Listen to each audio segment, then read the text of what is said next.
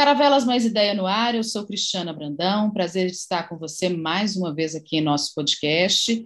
E hoje o podcast Caravelas Mais Ideia tem a honra de receber o economista e mestre em administração pública pela GV, Felipe Salto, que também é diretor executivo da Instituição Fiscal Independente do Senado.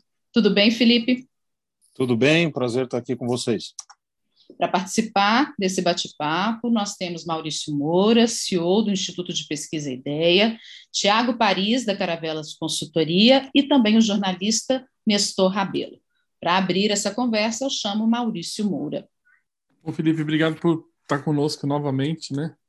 E eu vou fazer a mesma pergunta que eu, que eu acho que é uma curiosidade geral aí da, da, da opinião pública que é o seguinte: existe um debate hoje sobre a capacidade do governo implementar aí no curto prazo um, um programa de transferência de renda que seja mais robusto, tanto em termos de escala como em termos de valores, né? E nesse debate, né, é, sempre aparece a figura do, do, teto de gastos, né? Como que o governo vai fazer isso diante do teto de gastos? E aí também, como você sabe melhor que eu, apareceu esse tema dos precatórios, foi uma proposta aí da equipe econômica. Uma pergunta que eu gostaria de falar de fazer a seguinte: o teto de gastos foi mal concebido e por isso a gente agora está nessa, nessa, trava é, em relação a qualquer política pública assim mais expansionista até em função da, da pandemia. Ele foi mal concebido na, no percentual que ele, que, ele, que ele encara e também foi mal concebido em, em tratar despesa e investimento é, da mesma forma. E como é que você vê, além de 2022, em 2023? Qual é o espaço fiscal que teremos no, na pós-eleição aí do ano que vem? Ah, excelente pergunta, até porque é difícil de responder, uma vez que depende de uma série de fatores, essa previsão a respeito do que vai acontecer com os gastos no ano que vem, dado que a gente tem um limite no Brasil que chama-se teto de gastos públicos, derivado da emenda à Constituição número 95 de 2016. Esse teto ele foi concebido como uma resposta a um período 2008-2014 que ficou conhecido como o período da contabilidade criativa, em que uma outra regra fiscal, receita menos despesa, a chamada meta de resultado primário, foi bastante distorcida por certos mecanismos que permitiam abater determinados gastos dessa meta legal. Então, qualquer semelhança com o período atual dessa discussão dos precatórios não é mera coincidência. Mais uma vez, uma regra fiscal que pode ter os seus problemas, que pode ter um desenho melhorado, o seu desenho melhorado, pode ter uma discussão sobre qual a correção, se a inflação é muito pouco, etc., mas que cumpre um papel importante. E ao iniciar essa discussão sobre retirar os precatórios do teto ou parcelar os precatórios, que é a proposta original do governo, a PEC número 23, ou ainda uma outra saída, que seria pagar um valor fixo em 2000 2022 e jogar o resto para frente, a credibilidade da política fiscal começa a ficar abalada. Isso se reflete nos juros, impacta a economia, tanto é que a projeção de PIB para o ano que vem de várias casas, economistas do mercado, da academia, tem mostrado é, redução. Né? Para o ano que vem já tem gente projetando abaixo de 1% para o crescimento do PIB.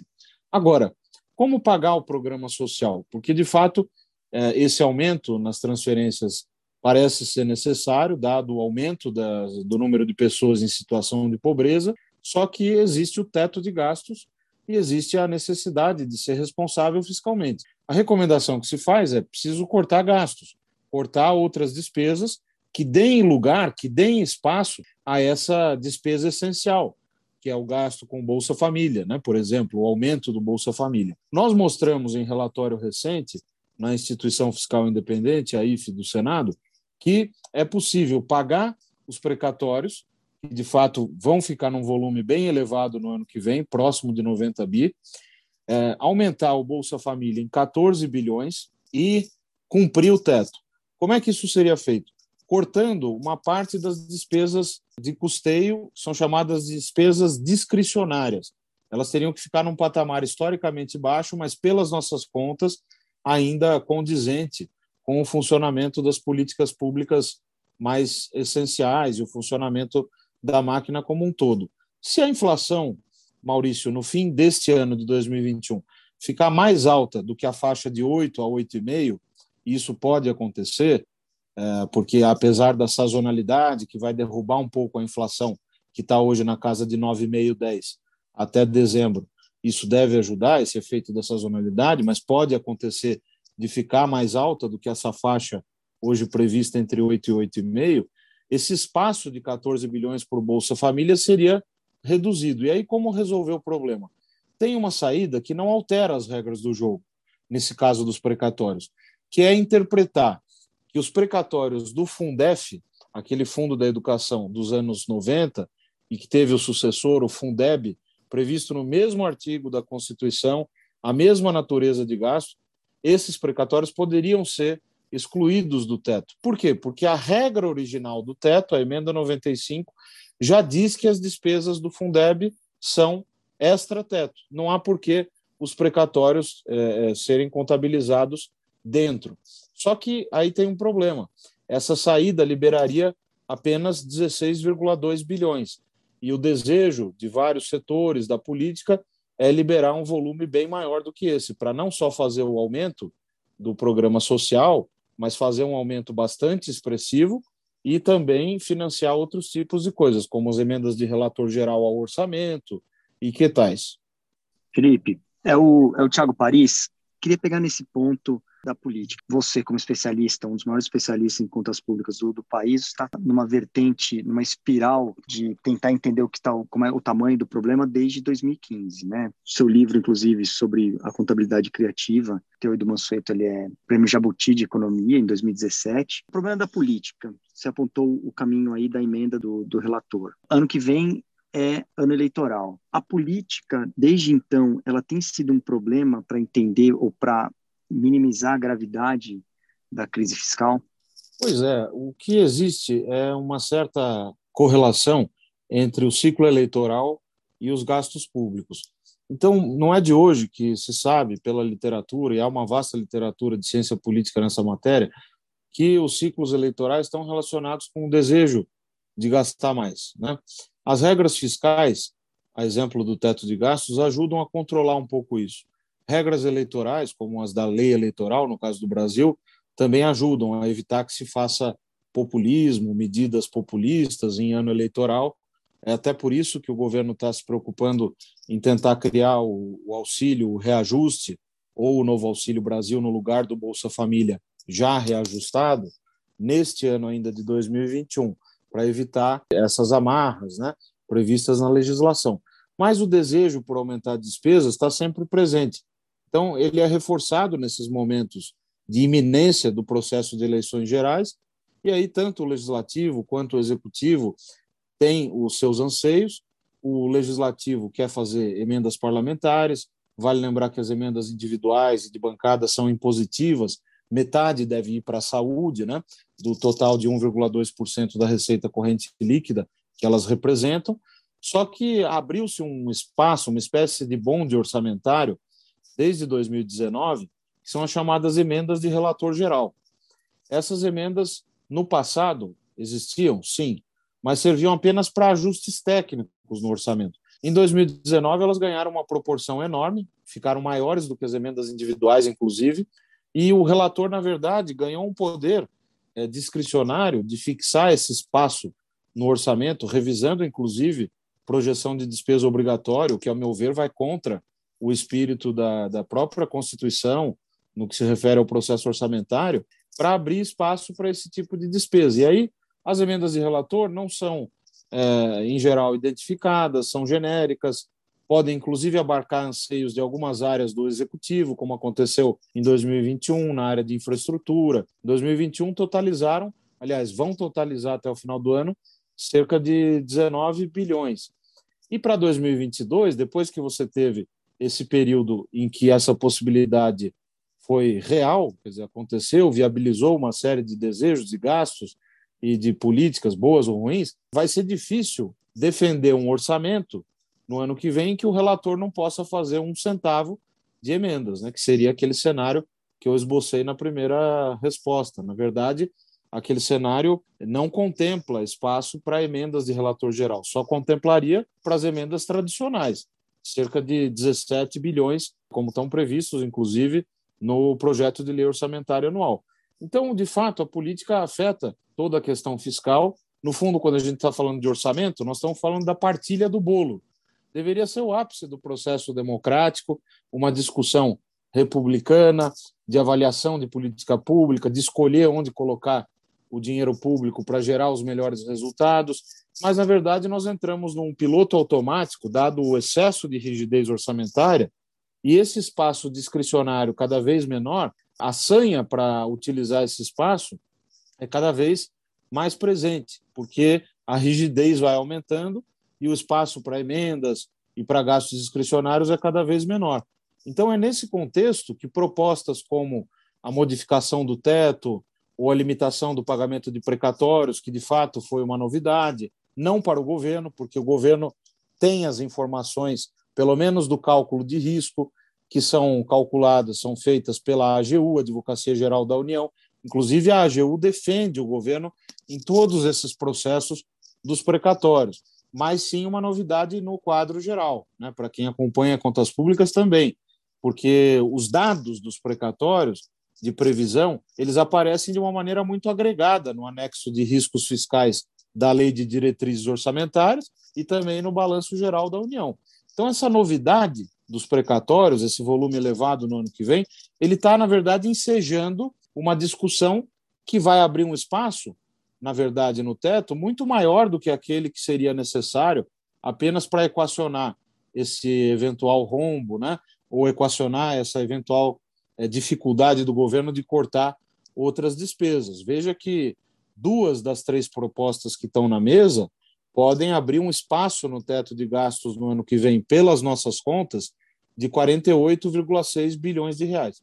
O Felipe, continuando aí nessa linha aí dos precatórios e dessa questão toda, você mencionou aí essa falta de credibilidade que agora está vindo à tona, né? E eu queria saber o seguinte: porque além dos precatórios, você tem a questão do, da reforma do imposto de renda, que é de onde viria essa receita permanente para você abastecer esse novo programa social. É que tipo de riscos, né, as contas públicas a gente pode ver aí e pode ficar aí para o próximo governante a partir de 2023. A gente está chegando aí no momento de, de que se continuar nessa nessa toada, a coisa vai complicar aí, que né, a gente viu em 2014, 2015. Como é que você está vendo esse cenário aí mais para frente?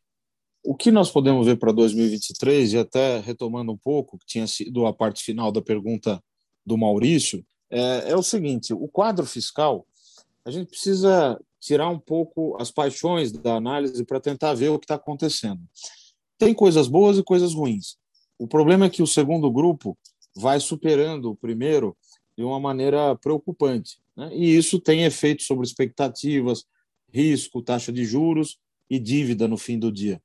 No primeiro campo, no grupo de fatores positivos, houve uma contenção do gasto, os salários dos servidores não foram reajustados, exceto militares, ao longo dos últimos anos. A Previdência tem refletido, a meu ver, pela dinâmica que nós temos observado até o último mês, um peso mais importante da aprovação da reforma da Previdência de 2019. Isso é positivo, quer dizer, do ponto de vista fiscal, está havendo uma dinâmica mais sustentável, provavelmente, do gasto previdenciário. Então, esses dois gastos de pessoal e previdência, se a gente tirar as despesas que foram feitas para o combate à Covid-19 em 2020 e 2021, nós estamos falando de cerca de 520 bilhões no ano passado e cerca de 120 a 130 bilhões neste ano, as despesas em termos recorrentes e em termos reais estão um pouco mais baixas do que 2018. Dizer, isso é um sinal de que houve um certo controle do lado do gasto. Aí pode-se discutir a qualidade, o investimento está muito baixo, não houve espaço para fazer é, gastos em infraestrutura, e isso afeta o crescimento econômico também. Mas, do ponto de vista estritamente fiscal, tem esse dado positivo. Do lado negativo, a nossa dívida ainda é muito elevada, a inflação alta do fim do ano passado para cá tem ajudado na dinâmica da dívida, porque, veja só, uma coisa é matemática, né? A dívida é sempre dívida sobre PIB. Então, você pode, para reduzir esse indicador, ou reduzir o numerador, a dívida, ou então aumentar o PIB, ou as duas coisas. Quando a inflação fica mais alta, o PIB aumenta o PIB medido em reais. E aí o indicador dívida PIB cai, que é o que aconteceu de dezembro para cá. Até julho, nós vimos uma queda do indicador dívida PIB, que no início foi até ovacionada pelo mercado, comemorada, mas nós já tínhamos alertado que era preciso ter cuidado, porque essa ajuda camarada da inflação é uma velha conhecida. Ela colabora para aumentar receitas, ela turbina o PIB nominal, ainda mais depois de uma recessão, como foi no ano passado, e ajuda temporariamente as contas públicas. Só que a inflação, se ela for persistente, acaba que os juros têm que aumentar para conter essa inflação, e isso afeta o crescimento, afeta a própria dívida, que fica mais cara com esse juro mais alto. Então, é uma situação que, se nós estivéssemos fazendo a lição de casa, o, o desafio não seria tão grande. E eu não acho que ele seja intransponível. Nós não estamos num quadro de insolvência. Se, a partir de 2023, a gente conseguir harmonizar as regras fiscais, porque eu sempre digo que o Brasil é pródigo em criar regras fiscais, mas não é pródigo em cumpri-las. Né? Então, você precisa ter um conjunto de regras harmonizadas. A meta de primário, hoje que a gente tem, a regra de ouro das contas públicas, o teto de gastos, agora a PEC emergencial que foi promulgada, a emenda 109 em março, que traz outra regra fiscal para acionar medidas de ajuste, uma regra que tem a ver com a despesa obrigatória sem mencionar a própria lei de responsabilidade fiscal. Então, eu vejo que há um encontro marcado no fim do ano que vem, início do próximo, com essa harmonização das regras do jogo, com vistas a ter um objetivo de política fiscal que seja o de estabilizar a dívida PIB durante um prazo uh, relativamente longo e até, num segundo momento, reduzir esse indicador como proporção do PIB. Isso em paralelo as necessidades de crescimento econômico, investimento, abertura comercial, aumento da produtividade. Essa é a agenda que poderia ajudar, junto com a arrumação das contas públicas, que pode produzir um juro baixo por mais tempo e estimular o investimento, o resultado que todos queremos, que é um crescimento econômico mais alto. A situação hoje das contas públicas, elas estão deterioradas, mas tão preocupante como chegou a, estar tá ali em 14, 15, 16? Pois é, Tiago, essa é uma boa comparação. É, nós tivemos, de fato, uma situação de 2013 até 2016, 2017 já começou a mudar. Na verdade, em 2015, com o ministro Joaquim Levy, ele fez uma série de mudanças que hoje são pouco reconhecidas, mas mudou as regras do abono salarial, fez mudanças difíceis, né? Começou a reverter aquele processo da política expansionista, que ficou conhecida né, pelo termo da contabilidade criativa.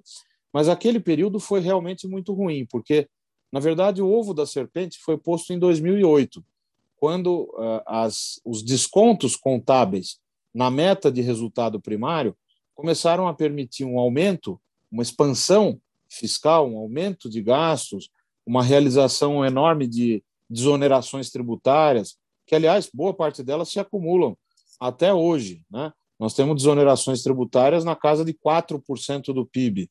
Quer dizer, o Bolsa Família representa meio por cento do PIB. Então, as renúncias, as benesses para setores, algumas delas têm resultado, outras não, é, representam oito vezes o programa Bolsa Família, nessa comparação em pontos de percentagem do PIB. Então, aquele período teve muitos problemas e, e, de certa forma, nós estamos vivendo ainda até hoje os resultados daquele período de uma expansão além do que se podia sustentar, além da capacidade de geração de renda e riqueza do país.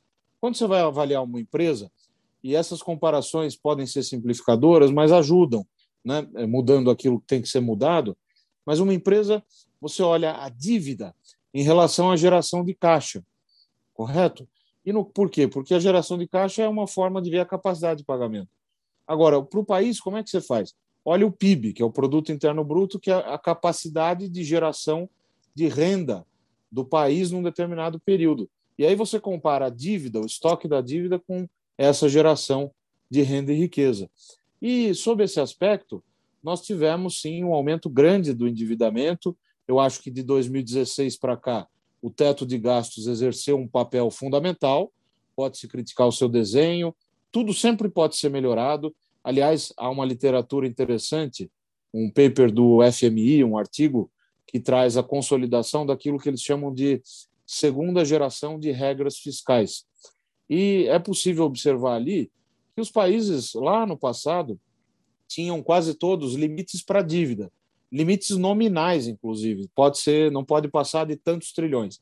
Depois isso foi evoluindo, as regras foram sendo modificadas, aprimoradas, ganhando um fator de flexibilidade que é importante. Então, eu acredito no seguinte: de 2015, 16 para cá, o teto exerceu um, fator importante de, inclusive, ajudar a reduzir os juros. Agora nós temos desafios para frente, inclusive de aumentar gasto com saúde, porque a população está envelhecendo e o país está envelhecendo antes de ficar rico.